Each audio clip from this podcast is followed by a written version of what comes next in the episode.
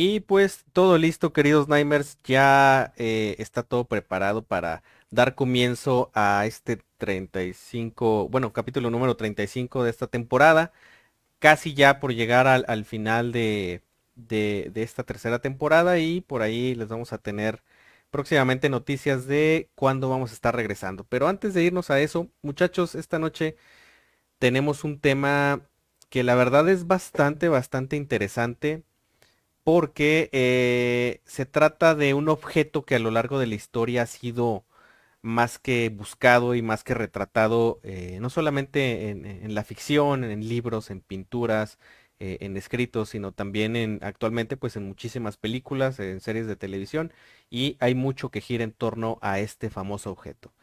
Entonces, para, comenzar con este tema, em, y como por ejemplo, bueno, algunos ya pudieron notarlo desde eh, las publicaciones anteriores o desde el título, esta noche vamos a estar hablando acerca de la famosísima piedra filosofal. Entonces, yo creo que no es ajeno para, para todos nosotros. En general, creo que en algún momento hemos escuchado hablar acerca de, este famoso objeto, de esta famosa joya, si se le puede llamar de, esa manera. Pero, muchachos, creo que es importante ah, entender un concepto para poder eh, prácticamente pues eh, develar algunos de los aspectos que nos parecen más interesantes acerca de, este, de este curioso material. En primer lugar, ¿qué es la alquimia? Bueno, eh, si nos remontamos a un hecho histórico, la alquimia pues se conoció como una práctica que, de las que se conocen como protocientíficas, es decir, prácticas que se estuvieron eh, realizando antes de que se establecieran como ciencia. Y pues básicamente es una disciplina que combina muchos elementos como la química, la física, la medicina, eh, algunos aspectos de la metalurgia eh, y también pues temas un poquito ya no tan científicos como lo son el, pues, el, misticismo, lo espiritual y en muchos de los casos pues, pues hasta el arte, ¿no? Entonces, Dicho esto y, teniendo esto como referencia, o sea, estamos, vamos a estar platicando de una, de una eh, ciencia primigenia, por así decirlo. Eh, es importante también saber desde cuándo y desde qué momento se, empezó a practicar pues este, eh, este arte, ¿no? entonces, básicamente nos, remontamos hasta la época de Mesopotamia, eh, como ahí, es donde aparecen sus primeros vestigios o los primeros ah, escritos que hablan acerca de, prácticas relacionadas con, estos aspectos que les mencionaba ahorita, pero también hay muchas pruebas de que se practicó en el antiguo Egipto, eh, en algunas de las zonas eh, ocupadas por, los persas, incluso en la India, en China y pues hasta en la antigua Grecia y posteriormente en el, en el digamos, terreno, en territorio ocupado por el Imperio Romano. Eh, también por algunas, algunas zonas del, imperio de, ocupado por, por, el Islam. Y ya posteriormente en Europa se estableció pues hasta el siglo XVIII, ¿no? Se construyó a lo largo de todos estos años, estamos, estamos hablando de muchísimos años, eh, una, una, red compleja de escuelas y de sistemas que pues de alguna forma eh, trataban de educar a las personas en el arte de la alquimia. Entonces, estamos hablando de que todas estas civilizaciones y todas estas como que grupos de conocimientos fueron agrupados a lo largo de más de 2500 años. O sea, no es una ciencia moderna ni nada similar. Y, por lo contrario tiene muchos aspectos que en la antigüedad pues eran, eran algo que, pues en lo que se creía, ¿no? Había, mucho desconocimiento, pero también había esta intención por la, eh, por, la cual pues descubrir muchísimas cosas. entonces, esto es en cuestión histórica. Pero por otro lado, esta práctica de la alquimia también generó pues descubrimientos, o sea, no, no fue en vano, sino que sí quedaron ah, vestigios desde sus primeros usos hasta la actualidad. Eh, por ejemplo, hay materiales que fueron descubiertos y que hasta la fecha se siguen comercializando y vendiendo, como lo que son las famosas piedras alumbre, eh, el bórax, eh, el eteretílico y bueno, hay muchas otras sustancias que, son realmente ya comunes para todos nosotros, pero que pues realmente datan desde hace más de mil hasta los 1500 años. Entonces ya se imaginarán. Em, ahora, la parte interesante de la alquimia, digo, todo en general es muy interesante, pero la parte que, en la que nos vamos a enfocar esta noche es porque, al menos durante la Edad Media, la alquimia o los alquimistas se enfocaron en la búsqueda de varios, bueno, de un objeto o de una sustancia que tenía, según ellos, pues propiedades eh, que se adentran más en el terreno místico y mágico que en lo científico, ¿no? Entonces, pues, queridos Nightmares, les hago esta pregunta porque me encantaría conocer su opinión. Eh, si ustedes tuvieran la oportunidad de prolongar indefinidamente su vida, o por otro lado de obtener todas las riquezas económicas y materiales de una forma inagotable, ¿lo harían? O sea, ¿perseguirían el alcanzar cualquiera de estos dos como que eh, polos eh, en cuanto a, pues, a vivir eternamente o a tener todo el oro del mundo? por ahí, ojalá se animen a dejarnos su comentario en, la cajita aquí de comentarios de la transmisión y les extiendo esa pregunta si quieren con una eh, respuesta rápida, queridos compañeros. Ale, Salma, mi querido Carlos. Totalmente, ¿no? Sin duda. Sí. Eso no se duda, creo yo. Bueno, depende de cada quien, pero dicen que la, el dinero no da la felicidad, pero como ayuda. Sí, como ayuda. Exactamente. Es muy tentador, pero yo solamente les voy a dejar algo en el aire. ¿Cuál sería el costo? ¿Cuál sería el precio de, eso que vamos a obtener? Porque Exactamente. más adelante les platicaré. Con el mismo oro. No, no. Hay ciertas creencias que, pues dicen que es un pago pues muy grande, ¿no? Tremendo. No sé, depende, yo depende.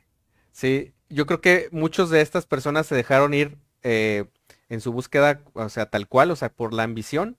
Y obviamente pues no, no fueron, eh, no visibilizaron todo lo que, lo que eh, pues contendría eh, pues alcanzar este objetivo. Pero bueno, no me adelanto, queridos Nimers, esta noche haremos un recorrido desde los rincones de la ciencia más antigua hasta los aspectos mágicos que encierran pues esta famosa y misteriosa sustancia conocida como la piedra filosofal.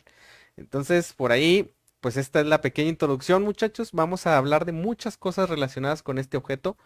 Y pues por ahí si tienen algo que aportar o algunas versiones distintas, sería genial que ustedes durante la transmisión eh, nos hicieran sus comentarios para ir de alguna forma reafirmando pues este tema. Y por ahí ya tenemos algunos comentarios, ¿no es así, mi querido Carlos? Así es, por aquí vienen llegando nuestra querida Sakura Mitsuki. Dice muy buenas noches amigos. Bienvenida, muy buenas noches. Esperemos que que te encuentres muchísimo mejor. Por ahí también de Alfredo Piña, que ya bastante fan de nuestro programa. Muchísimas gracias. Dice, hola, buenas noches. Bienvenido, Alfredo, muy buenas noches. Y Viani Rojas también viene llegando, claro que sí. Dice, Olis, buenas noches. Bienvenidos a todos. Muchísimas gracias. Excelente, pues todos bienvenidos y ojalá quienes se vayan conectando eh, pues se animen a dejarnos un comentario o algún saludito que con mucho gusto pues la daremos de lectura a lo largo de esta transmisión. Y pues es momento de nuestro primer bloque de relatos. Tenemos ya varios relatos por ahí que se fueron acumulando a lo largo de estas semanas. Entonces, pues muchachos, vamos a la primera pausa para ello y ahorita regresamos. Por favor, no se despeguen.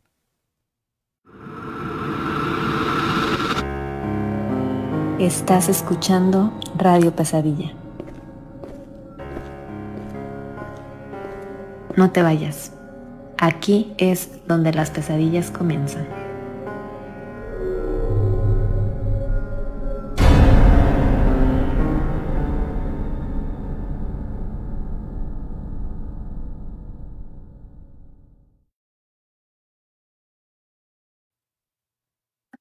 Ahora sí, todo listo. Eh, mi querida Ale, ¿qué te parece si vamos por ahí comentando los, los primeros relatos que tenemos para esta noche? Claro, eh, por aquí nos envió Brenda Velázquez eh, la siguiente historia.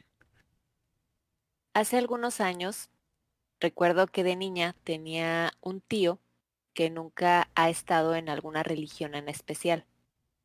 Cuando él se casó, su mujer lo empezó a acercar a la Santa Muerte. Según lo que supe, con el paso de los años, es que en efecto pusieron un altar para ella en su casa. Esto hizo que vecinos, amigos cercanos y familia poco a poco empezaran a tomar distancia y de plano ya no los visitaran. Pues en la casa se sentía una energía muy pesada. Se secaban las plantas y las mascotas regularmente se iban. No faltó quien les dijera que muy probablemente con la llegada de la santa había llegado un ente más por lo que decidieron donarla. Poco a poco, todo fue volviendo a la, a la normalidad.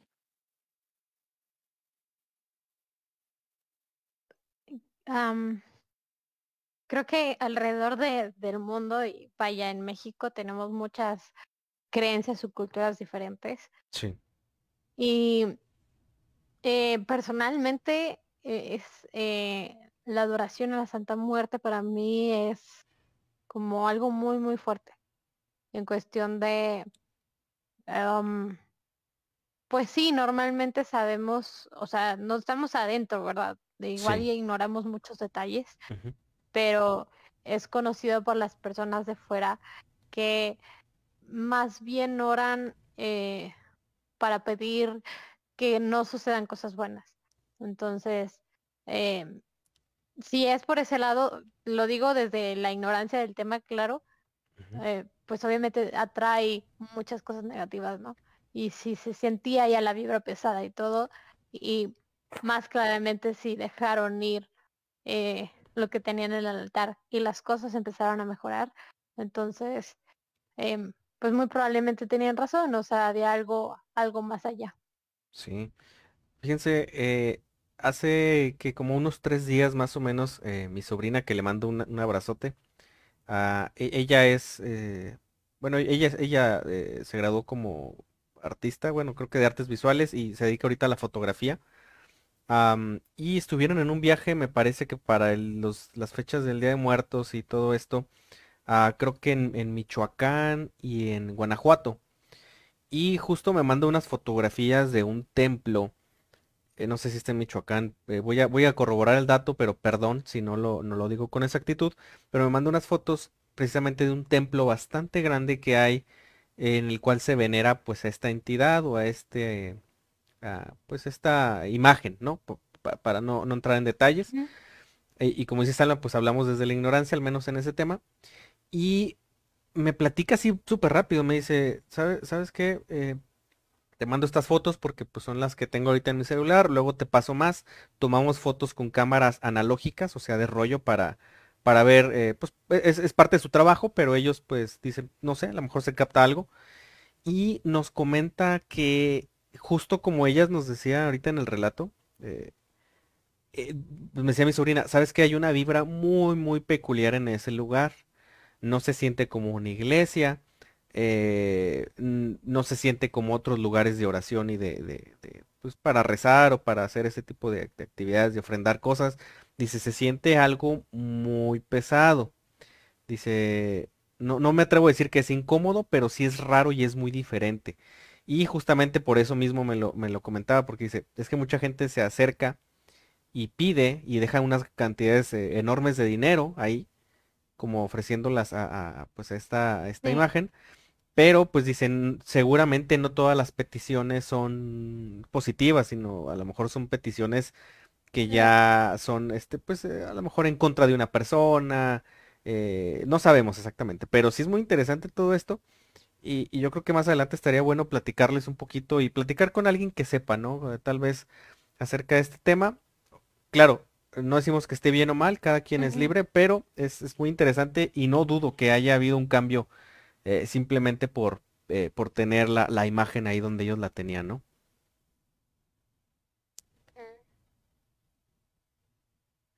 Y bueno, por acá no sé si les eh, parezca, les comparto una pequeña historia más. Eh, esta la envía eh, Estuardo González. Dice así. Soy originario de México, Jalisco, pero de muy pequeño me vine a Guatemala, donde vivo desde hace mucho tiempo. La verdad, mi familia y yo tenemos acercamiento con lo paranormal, pero no por casualidad, sino según lo que mi abuela adoptiva me ha dicho, mi mamá murió al tenerme. Pero mis abuelos maternos decían que mi mamá había desaparecido misteriosamente.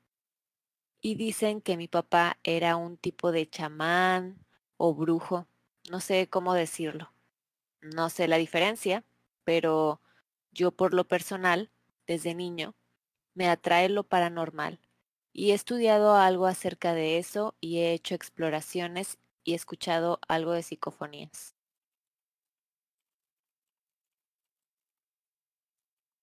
Pues estaría bien interesante que, que nos compartiera más de sus experiencias, ya sea con las psicofonías o con las investigaciones que ha hecho. Eh, siempre recalcando que es bien importante tener protección si vas a hacer este tipo de cosas. No sé si Carlos nos podría como que comentar un poco al respecto con las exploraciones o con el adentrarse a este mundo de lo paranormal. Sí, claro, ¿no? Creo que eh, hacer una, una exploración urbana conlleva su trabajo, su esfuerzo, claro que sí, pero también eh, pues hay ciertas precauciones que hay que tener, ¿no? Eh, en primera, no sabemos quién habite el lugar, es decir, hay personas que no tienen una casa, no tienen un lugar como tal y se meten a pues edificios abandonados, casas abandonadas para habitarlas, ¿no? Para, o al menos pasar la noche. Y no sabemos en qué estado se encuentran esas personas.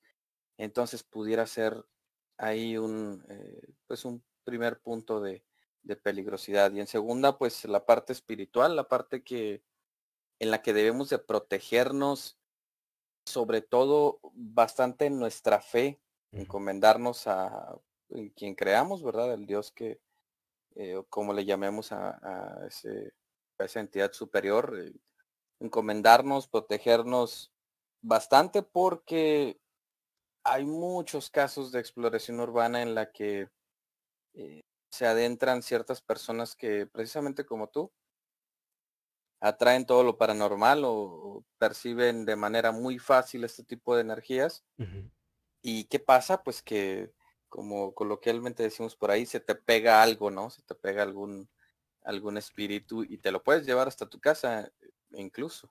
Sí. Entonces, pues ya, ya no solo te afectaría a ti, sino que muy probablemente a tu familia que es con, con la que vives, ¿no? O sea, hay que tener pues muchísimo cuidado.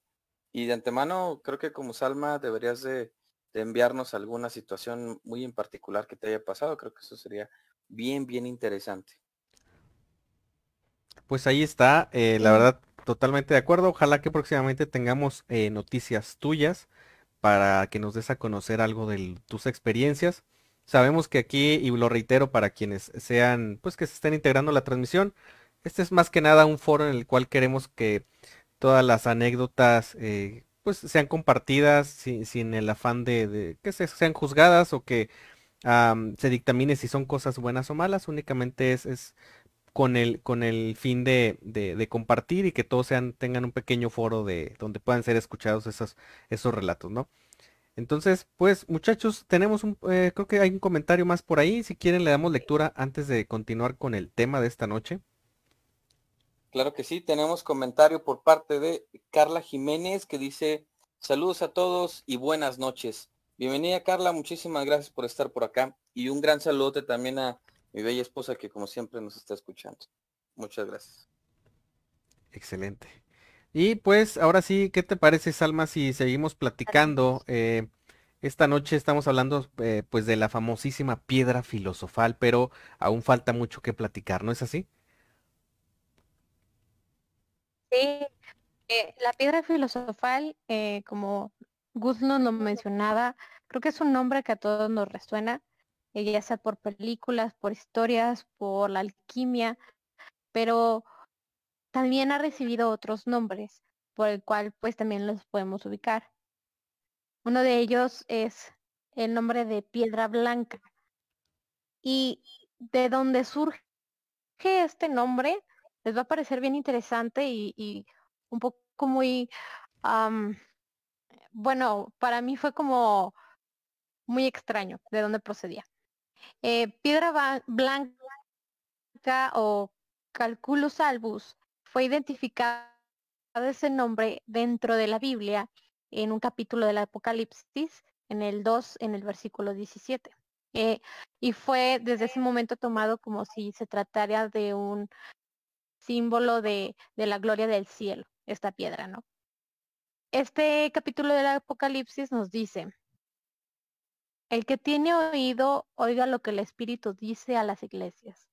Al vencedor le daré de comer del maná y le daré una piedrecita blanca y en la piedrecita un nombre nuevo escrito, el cual nadie conoce sino el que lo recibe. Eh, Mm, se toma de, de este versículo esa piedrecita blanca, ¿no? Que es entregada como, como lo decíamos, como una, un símbolo de gloria. Y también hay otro nombre que es vitriol. Eh, las siglas están en latín, que es visita interior a terrae, rectificando invanies occultum lapidem, que significa visita el interior de la tierra, rectificando encontrarás una piedra oculta. Por eso es vitriol, por las siglas de, de todo esto. El nombre de piedra o de lápiz es mencionado por la alegoría cristiana primitiva, ya hace una referencia directa a Jesús, a Cristo. Cristo es nuestra roca, es nuestra piedra angular, que es algo que se dice mucho en, en la religión católica, en la cristiana, eh, que eh, Dios es la piedra angular, no, Jesús es la piedra angular. Entonces, pues también de, de aquí viene el nombre o se toma la palabra. Y también pues hay numerosas referencias místicas o, de eh, seres mitológicos como Adán, Aer, Animal, Alcahest, Antimonium, Aqua Bendicta, Aqua Volanus y, perdón, Aqua Volans Peraeram. Eh, son, son pronunciaciones un poco curiosas, pero nos lleva a saber que la piedra filosofal, claro, a lo largo de toda la historia y de todas las culturas por las que ha pasado, eh, la historia de esta mística piedra o sustancia, pues ha recibido muchos nombres. Y pues he ahí un dato curioso, pero todavía tenemos más información, ¿verdad, Ale? Eh, exactamente lo que eh, vamos a comentar ahora es, bueno, ¿qué propiedades se le adjudican o qué propiedades se dice que tiene esta tan conocida piedra filosofal? Bueno, realmente se le han atribuido bastantes propiedades, desde propiedades que son mm, místicas, mágicas. Y bueno, lo más conocido o lo que con mayor frecuencia se menciona es acerca de la capacidad de transmutar o de convertir los metales eh, de un tipo, digamos, diferente hacia oro o plata. Y además eh, se le considera que es capaz de curar todo tipo de enfermedades e inclusive de prolongar la vida pues de cualquier persona que consume una muy pequeña cantidad, una pequeña parte de la piedra. Durante, de hecho, desde el Renacimiento, se creía que pues si era posible obtener una panacea, es decir, una medicina que ahora sí que curara todos los males, únicamente pues preparando una infusión que contuviera eh, algo del polvo de esta piedra. Y bueno, como les comentaba, pues se podía o se pensaba que se podía obtener oro o plata, eh, eligiendo un metal eh, y fundiéndolo, mezclándolo además con un pequeño fragmento de la piedra filosofal. Y esta idea pues fue inspirada por eh, las diferentes reacciones químicas que habían estado siendo estudiadas. Pero bueno, no solamente son estas, que como ya les platiqué, pues son las que más conocemos, sino que también hay otras que se les puede eh, comparar. Por ejemplo, eh, también se cree que a partir de la piedra filosofal se pueden crear lámparas que perpetuamente están activas o están ardientes. no solamente se creía que eh, podía convertir un metal en oro o en plata, sino también que podía cambiar los cristales comunes en piedras preciosas o en diamantes. Además, eh, se le atribuía como el poder de que las plantas muertas podían reactivarse cuando se tenía el contacto con esta piedra y además también se podía crear a partir de ella eh, vidrio que tenía propiedades como más maleables o más flexibles. Y de las más extrañas, eh, se le considera que a partir de, de, un fragmento de la piedra se pudiese inclusive llegar a crear em, un clon o, o inclusive como pues como un homúnculo. Entonces, no sé si, por ejemplo, ustedes ya habían escuchado de estas otras propiedades. Eh, la verdad es que pues las más conocidas considero que son las primeras que nos que les comentaba acerca de eh, a lo mejor poder obtener eh, oro em, o esto de sobre todo alargar la vida, ¿no? Yo creo que al menos en mi caso particular eran las que más, más conocía.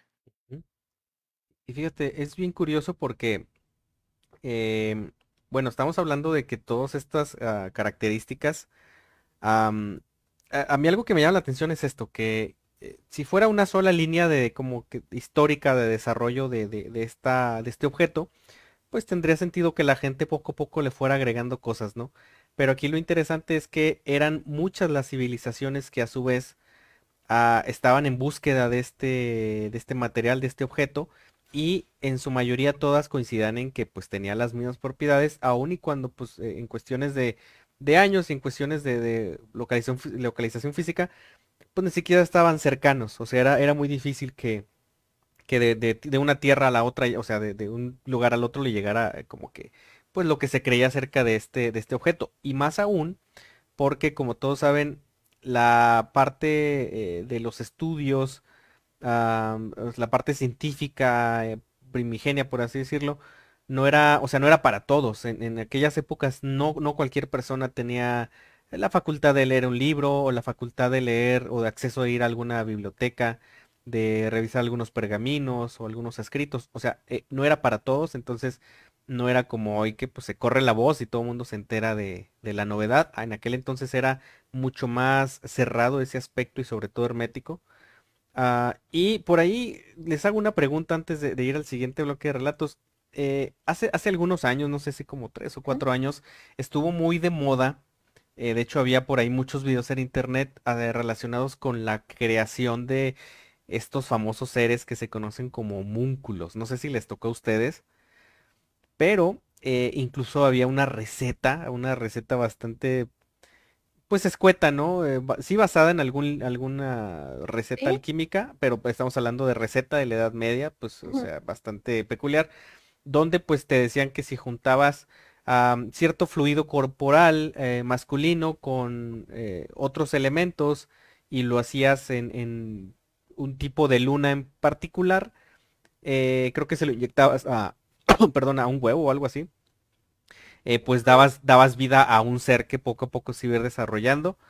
Eh, es parte de un mito, obviamente, pero estuvo tan de moda que mucha gente empezó a hacer sus propios eh, experimentos, por decirlo de alguna manera, eh, en casa, buscando pues crear estos famosos homúnculos. Entonces, tuvo un auge esta parte del famoso homúnculo y mucha gente juraba que, que pues estaban generando pues extrañas masas que se movían, que tenían comportamientos que crecían, que, que, hasta de hecho alimentaban, ¿no? Eh, entonces, evidentemente jamás hubo una prueba real de, que pues esto fuera posible. Eh, pero estamos hablando que es, que es un conocimiento que data desde hace muchísimos años, que pues se puso de moda hace como 5 o 6 años. Entonces, pues eh, no, no deja de asombrarnos, ¿no? Como muchas de estas cosas todavía hasta la fecha, pues siguen, siguen teniendo ese interés por parte de quienes llegan a conocer de esos conceptos. Ah, y creo que tenemos algunos comentarios, ¿no?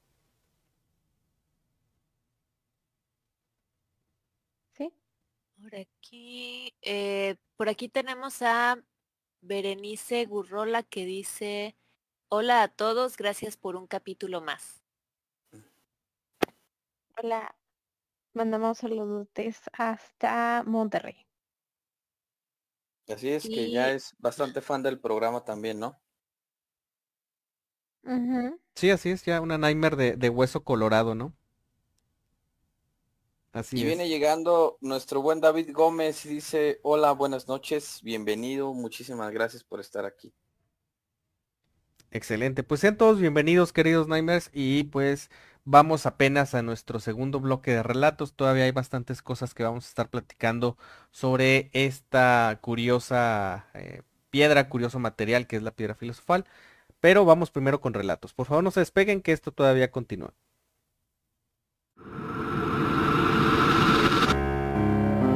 Estás escuchando Radio Pesadilla. No te vayas. Aquí es donde las pesadillas comienzan.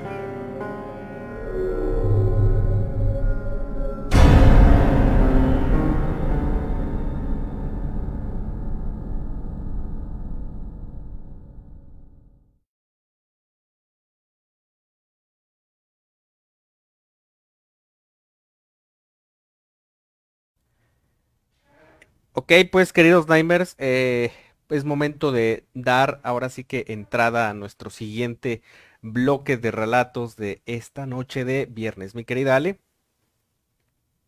Bueno, pues eh, les vamos a compartir esta anécdota que eh, no, bueno, quien nos la compartió decidió enviar esta anécdota como anónimo.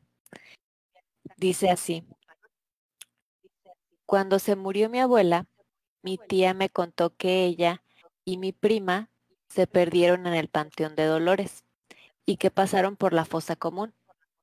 Fue muy desagradable. Lo bueno fue que uno de los empleados del cementerio las encontró y en lo que iba llevándolas a la salida les contó que ahí pasaban cosas muy fuertes y que lo último que había pasado era que se murió un compañero suyo sorpresivamente. El hombre había recibido dinero para enterrar una bolsa, la cual, obviamente, era un trabajo de brujería. Aunque el trabajo no iba dirigido a él, al parecer era algo muy fuerte, pues le costó la vida simplemente enterrar en Campo Santo esa bolsa que quién sabe qué tenía. Todas las anécdotas que son de, de panteones, de, de, sí, pues de panteones, son bien fuertes. Eh, por ahí tenemos un capítulo con Leo Santana, que es este, ah, él trabaja en, en el Museo de Arte Fúnebre y también en el Panteón de Oriente y sí nos ha contado estas historias, por ahí si no han visto ese capítulo, chequenlo en Spotify eh, de, de todos los tipos de trabajo que se hacen tan extraños en estos lugares y que sí son muy fuertes. Incluso las personas que trabajan ahí pues corren mucho riesgo, o sea, no simplemente porque haya zanjas y fosas y si mientras ellos van caminando se puedan caer, sino también porque pues tristemente hay personas que que no toman el lugar con la seriedad que se debería y, juegan o, hacen ese tipo de trabajos que a fin de cuentas, como, como lo menciona la anécdota y lo dice Ale, o sea, es Tierra Santa, entonces, eh, pues toma más fuerza todo lo que se hace ahí. Y qué lamentable que, que posiblemente sí haya sido por el trabajo que se hizo. Porque qué fuerte para esa persona, ¿no? O sea, por, por recibir a lo mejor una compensación económica que vayamos nosotros a saber, ¿no? Que si lo necesitaba y, y sufre estas consecuencias, sí es algo muy fuerte y que pues no se debería tomar a juego estos lugares que son, a fin de cuentas, eh, para que las personas descansen en paz.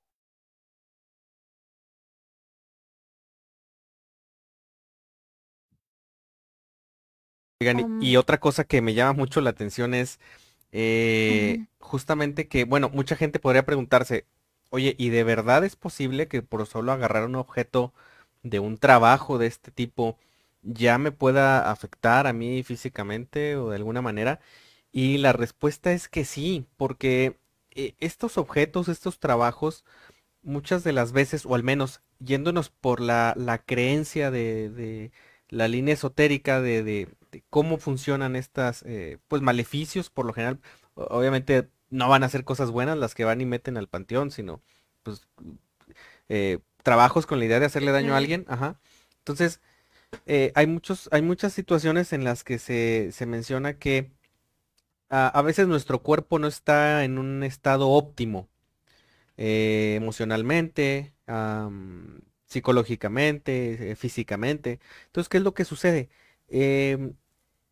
Aunque mucha gente no lo crea, eh, dentro de estos objetos o dentro de estas bolsas, estos frascos y estos trabajos, hay muchísima energía negativa, eh, bastante, bastante fuerte. Entonces, ¿qué es lo que sucede? Que pueden detonar problemas que si de por sí la persona ya, ya tenía, pues de alguna forma pueden ser agravados. Por ejemplo, si es una persona que, que ya tiene alguna situación emocional, alguna depresión crónica o algún problema de esta índole, pues al estar cerca de este objeto, al sujetarlo, al tenerlo en las manos, puede detonar que le dé una crisis donde todavía su, su, la parte emocional se deteriore más y pues tome una mala decisión, eh, se haga un daño o pasen demás cosas eh, relacionadas. Igual con una enfermedad, si ya la persona tiene un problema eh, médico, a lo mejor de, en el estómago o algo, pues al tener contacto con esta energía negativa puede producirse un daño. Hay muchos casos documentados donde ha pasado y por lo tanto pues es algo que reiteramos, no recomendamos, eh, si llegan a ver algo en un cementerio, pues no lo agarren, eh, eh, avísenle a quien esté encargado, pero ustedes traten de nunca manipular estos materiales porque, eh, así como lo decía ahorita Carlos, eh, así como en las exploraciones urbanas, también en los cementerios se pueden albergar pues energías que, que no son propias del lugar, que, que son externas y la gente las mete ahí para hacer eh, maldades. Entonces, eh, pues eh, siempre Sí. hay que estar como que con esa, con esa precaución, ¿no? Igual y haciendo hincapié, o sea, imagínense, Nightmares, si, si la persona que hace el trabajo no lo quiere cerca de él, porque, o sea, es, es bien sabido, ¿no? Si haces un trabajo, tíralo lejos de tu casa, tírale lejos de, de los lugares que frecuentes. Pues obviamente es por algo. Entonces, Sí, si, si la persona que lo hace no lo quiere hacer, pues mejor no se arriesgue. así es.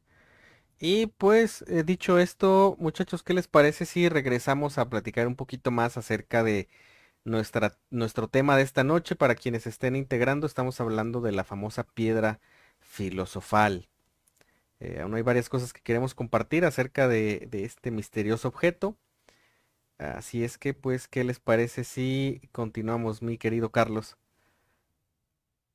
Así es, y pues bueno, ahora vamos a platicar un poquito acerca de cómo era o cómo se pensaba que era la apariencia física de la piedra filosofal, ¿no? Y es que todas las descripciones que se tienen de este objeto tan, tan valioso, pues son muchas, la verdad es que son bastantes y pues sí tienen algunas diferencias unas de otras, ¿no? Pues bueno, hay algunos textos alquímicos eh, en los que la piedra filosofal cuenta con dos variantes, ¿sí? En, en cuanto a su, su descripción física, pues en cuanto a cómo es. Y esto se debe a que se preparan con un método pues bastante similar, pero no, no completamente igual. Una de la primera presentación de, de la piedra filosofal vendría siendo una piedra de color blanca, tal cual por ahí creo que la mencionaba Salma eh, anteriormente, ¿verdad? Y su propósito era Sí. específicamente transmutar metales en la aleación de eh, plata, ¿verdad? Y esta pues se lograría por vía por vía húmeda. Y la piedra de en color rojo. Que tenía como propósito transmutar metales en oro. Esta eh, debía obtenerse por empleando la vía seca, a diferencia de la piedra blanca. Y se dice que esta primera, la blanca, era una versión menos madura de la piedra roja, ¿verdad? Es decir, se quedaban hasta cierto punto, hasta cierto proceso, y si se seguía trabajando esa piedra, pues ya llegaba a un color rojizo.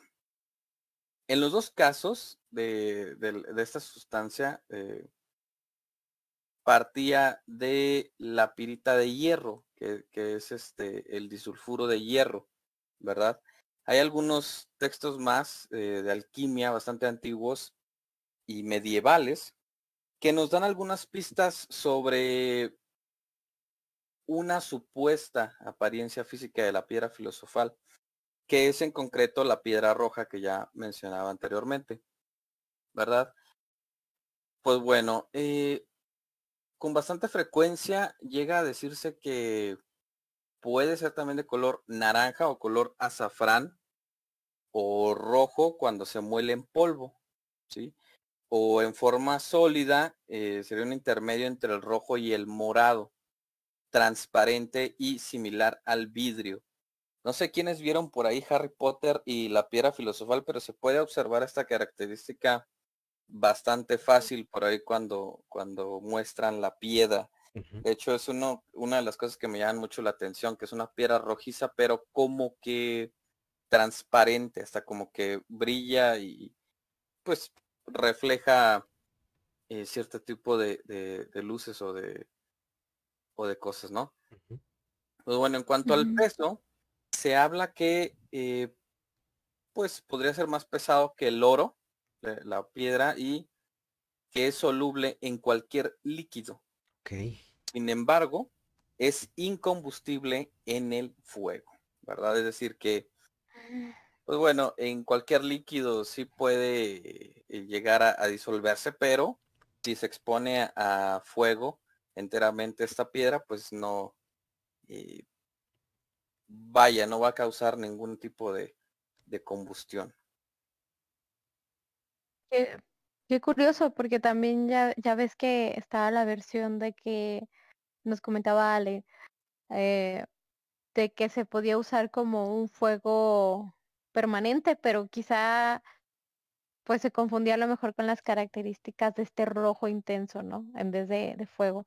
Es, son, son eh, pues apariencias que, que, se dice que, que tiene esta piedra y está muy interesante y sí, perfectamente el ejemplo es el, de Harry Potter, que, que los describes tú, Carlos, como está rojo, morado, intenso, transparente.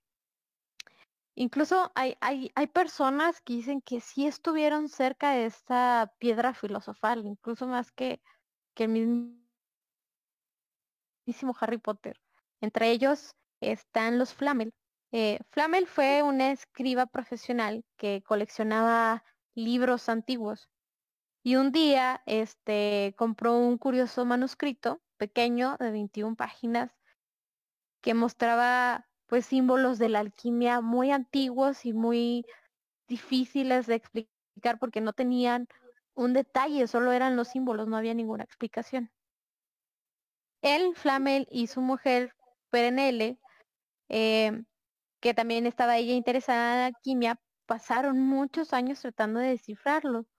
Y finalmente, eh, Nicolás eh, Flamel va a España, pues con la esperanza de encontrar a, un alquimista más experimentado que pues pudiera enseñarle un poco más para poder traducir ese manuscrito tan curioso que, que habían encontrado.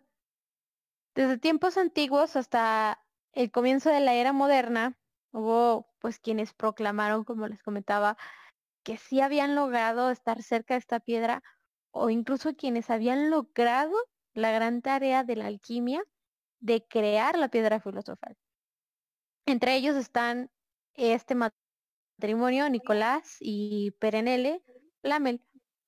Pues ya, Nicolás va a España y ahí se encuentra con un anciano judío de nombre Canches que reconoció y, pudo dar este ayuda para la traducción de los símbolos de este manuscrito y pues se los explica.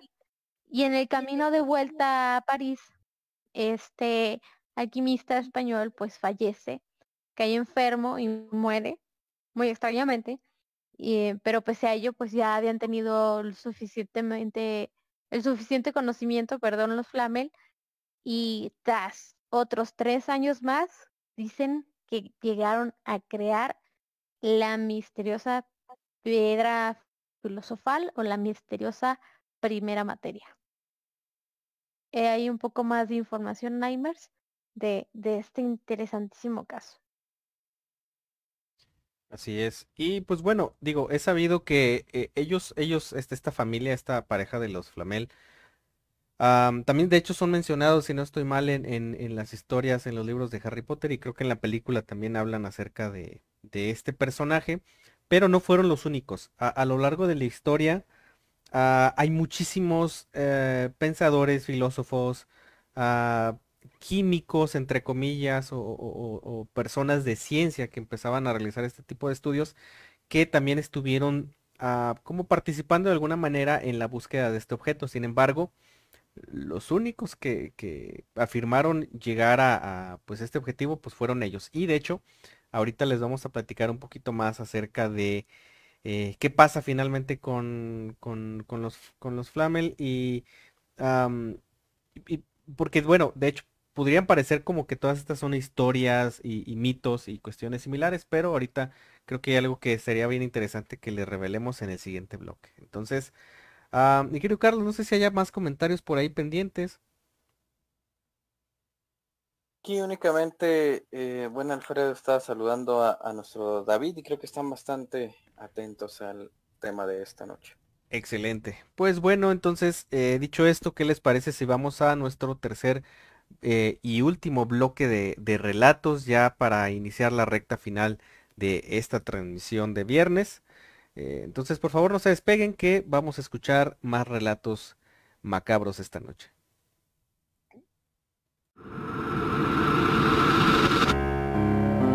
Estás escuchando Radio Pesadilla. No te vayas. Aquí es donde las pesadillas comienzan.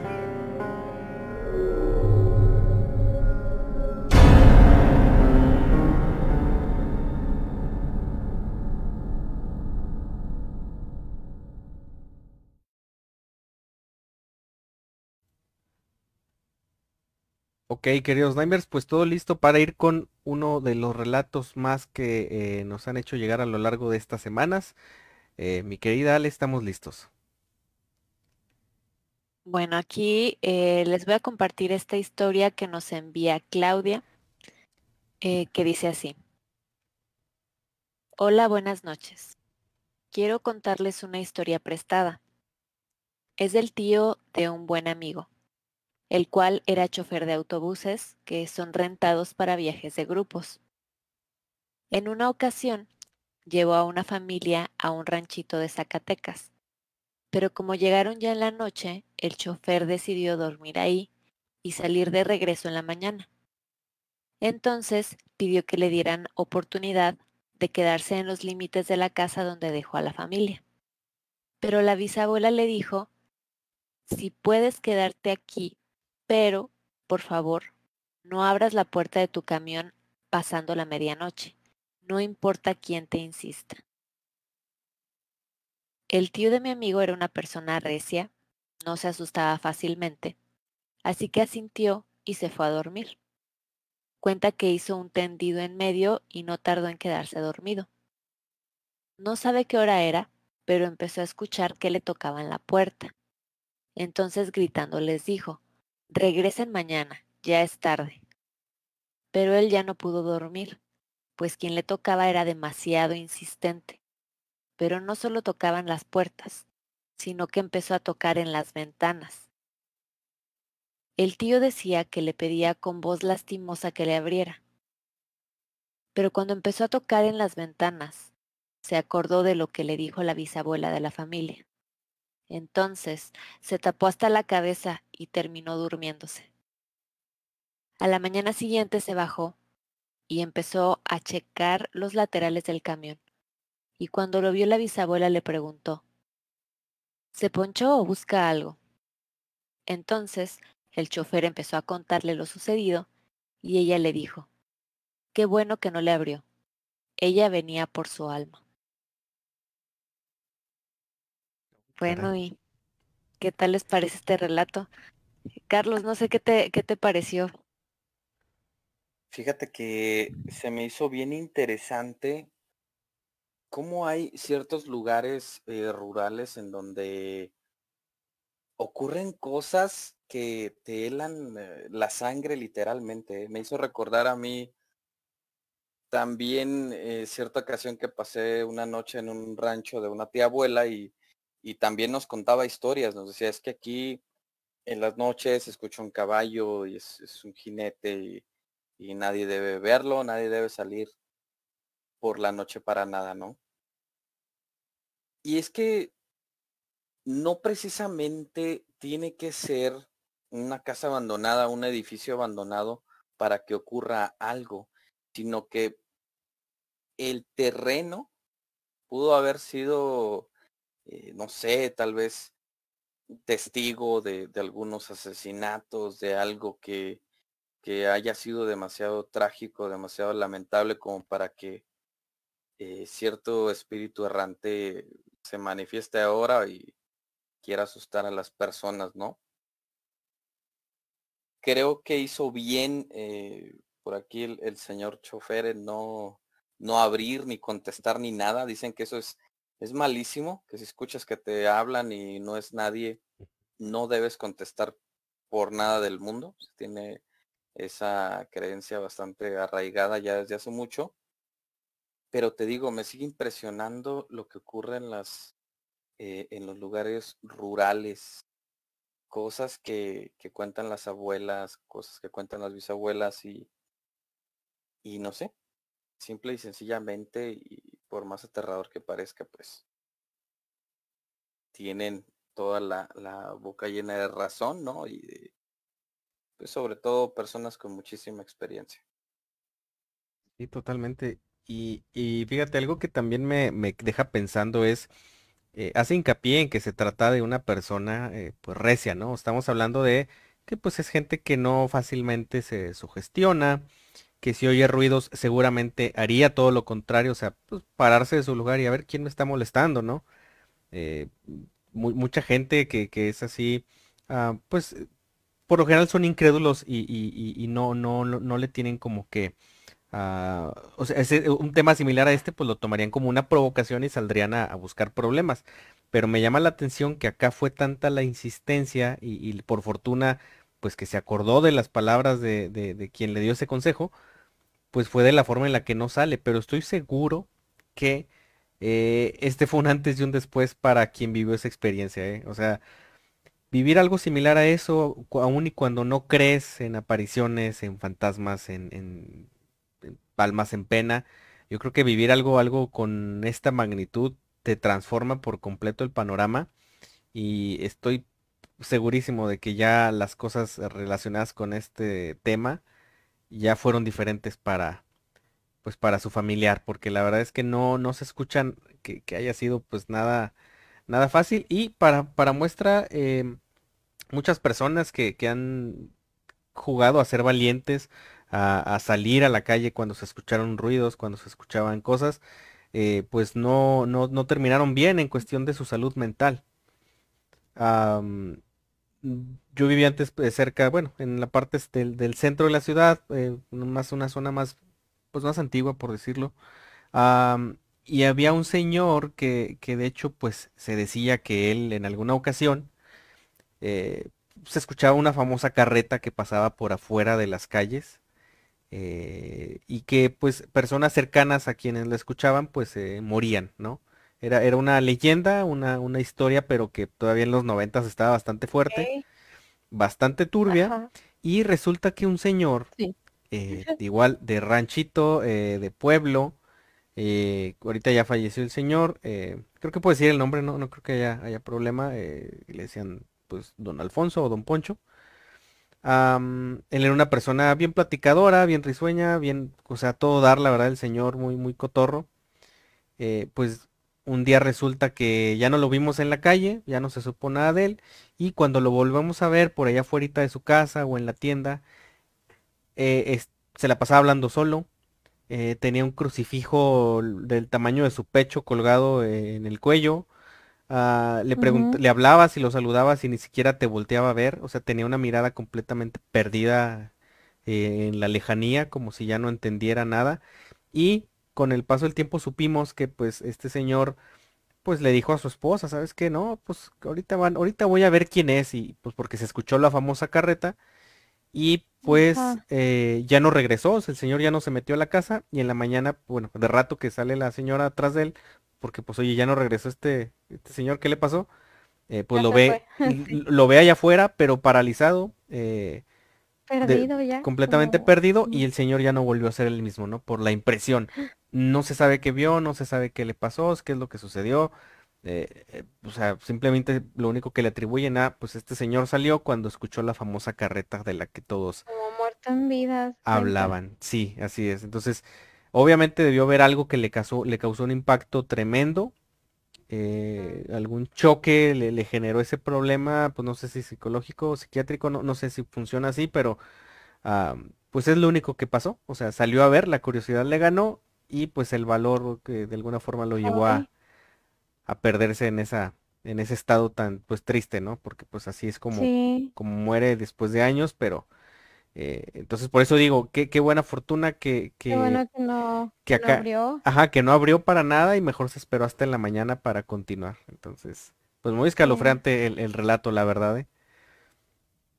Y pues ahora sí, muchachos, no sé qué les parezca, eh, regresamos a- al tema, ya vamos a platicar de los últimos aspectos eh, por cuestiones de tiempo, digo, este es un tema que se puede tornar a un tema larguísimo y muy profundo, pero pues eh, ya a manera de resumen, yo creo que vamos a platicar un par de cosas más, ¿no es así, Ale? Sí, por aquí continuando eh, un poco acerca de, pues de todo esto que involucraba a los Flamel. Dice esta leyenda que para enero de 1382 se tuvo un éxito al crear la piedra blanca. Esto fue para el 17 de enero. Se logró transformar eh, media libra de un metal, vaya, de los comunes en plata. Y para el 25 de abril de ese mismo año, crean la piedra roja. Y aquí eh, logran convertir media libra de metal común en oro puro. Los historiadores están de acuerdo en que Nicolás y Perenel Flamel existieron y que de hecho se hicieron muy ricos en años posteriores. El origen de su riqueza pues sí ha estado sujeto a bastante especulación, pero bueno, el libro de diagramas que se publicó junto con el registro de Flamel sigue siendo un recurso que es pues fundamental para los alquimis- alquimistas este, contemporáneos, ¿no? Entonces, todos los registros de los viajes, de los trabajos que hizo Nicolás, realmente pues son famosos desde el momento que se publicaron hasta pues principios del siglo XV. Entonces, eh, realmente, pues como podemos ver, ellos son a los que de primera instancia pues se les atribuye que lograron eh, crear eh, lo que ahora conocemos como la piedra filosofal. Así es, Ale. Y pues bueno, siguiendo con algunos datos eh, sobre la creación de la piedra y otras cosas. Y pues esta es creada por medio de un método que alquímico que se le conoce como el magnum opus o la gran obra. Y pues bastante frecuente se expresa como una serie de cambios de color o bien de procesos químicos. Y las instrucciones para crearla eh, pues son variadas pero eh, se expresa en colores. El trabajo puede ser a través de las fases de nigredo, albedo, citrinitas y rubedo. Cuando se expresa por una serie de procesos químicos, pues bueno, esto incluye siete o hasta 12 etapas finales en la multiplicación y proyección. Y pues una de las características de la alquimia es que los escritores que, tienen bastantes trabajos eh, al respecto, pues establecen cierto lenguaje, pudiéramos decirlo como encriptado, como en eh, que puede resultar un poquito confuso eh, y es precisamente con toda la intención de despistar a quien quiera construir esta piedra, ¿verdad? Entonces, pues por ejemplo, se supone que las referencias al azufre o al mercurio no tratan precisamente de estos elementos químicos como tal, sino que pudiera ser alguna variante de ellos, ¿verdad? Que únicamente es conocida por los alquimistas.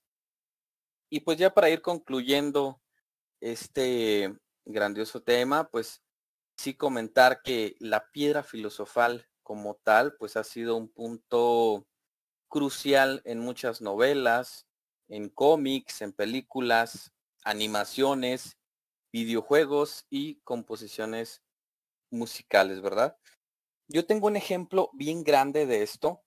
Eh, me gusta mucho el anime y hay cierta serie que a mí me encanta, que es de mis favoritas, que se llama Full Metal Alchemist. Ah, buenísima. Es, es buenísima y Sí. trata muchos temas bien interesantes, ¿eh? Nos presenta una piedra filosofal, una supuesta manera de, de crearla, pros y contras de su, de su uso, etcétera, etcétera. Pero es buenísima, yo se la recomiendo, este, sobre todo si, si son fans de, del anime, pues creo que es algo que, que deberían ver. Porque sí trata pues bien a fondo y con temas muy como muy humanos, eh, pues esta parte del crear cosas a partir de otro, ¿no? Y de querer buscar esta joya o esta piedra que pues es capaz de de transmutar cierto eh, tipo de materiales. Por acá el buen Alfredo Piña está diciendo Full Metal nos, nos presenta a la niña perro. Bueno, Ah, sí. ya un poquito los spoileó, pero sí, así es, es esa, justamente esa serie. Pues bueno, yo sí Mm. se la recomiendo ampliamente. Está impactante, Y- sí. Sí, sí, sí está, sí está un poquito fuerte.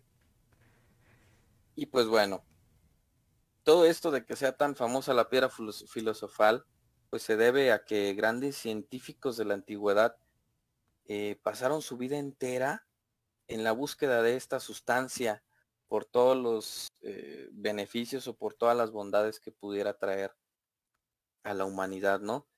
Y, y su existencia tanto física como filosófica, perdón, queda muy, muy a criterio de cada uno de nosotros, porque claro que es un poquito difícil de creer que existiera o que pueda llegar a existir un elemento capaz de, de regalarnos ese don de transmutar cierto material a otro, ¿no? O tener una vida muy, muy longeva. Creo que es, eh, pues es algo que a todos, o si no que a la mayoría nos gustaría, Sí, totalmente. ¿verdad? Pero eh, sí recordemos que todo tiene un precio. Y precisamente la serie que les comento nos enseña eso. Todo tiene un precio, no se puede obtener algo de la nada. Así es. Así es. Y pues bueno, nada más una pequeña recomendación si quieren antes de, cerrar la, transmisión. Eh, por ahí para quienes tengan interés en ver una aproximación eh, más específicamente de- del vitrilo a, mm, digamos, a, una, a una forma ah, filosófica de desarrollo para establecerlo en un concepto, eh, les recomiendo por ahí un libro.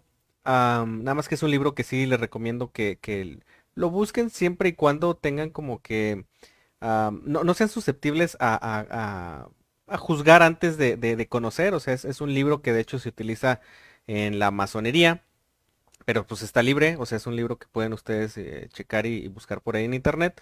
Y se conoce, eh, el libro se llama Consideraciones sobre el esoterismo del grado de aprendiz. Así le ponen y así sale. Y busquen esa parte específica del vitrilo porque eh, eh, ha- habla de ciertos aspectos en los cuales, o sea, si les da curiosidad, a- a- enfoca eh, varios simbolismos, eh, por ejemplo, el color rojo, eh, ah, del proceso de la fabricación, pero están, están directamente relacionados con filosofía. Entonces, si les gustan esos temas de filosofía, y, y les gusta escudriñar un poquito eh, eh, pues, aspectos relacionados con ello, y quieren darle otro enfoque fuera de la parte a lo mejor física de la, de la pues leyenda de la piedra filosofal, pues ahí van a encontrar bases bastante interesantes para que ya después eh, conozcan a, otros pensadores y a otros filósofos que créanme que les va a dar una experiencia bastante interesante. Eh, más allá de, de, pues la parte mitológica que engloba este misterioso objeto. Entonces ahí se los dejo para quien quiera, nada más pues bajo responsabilidad de cada uno.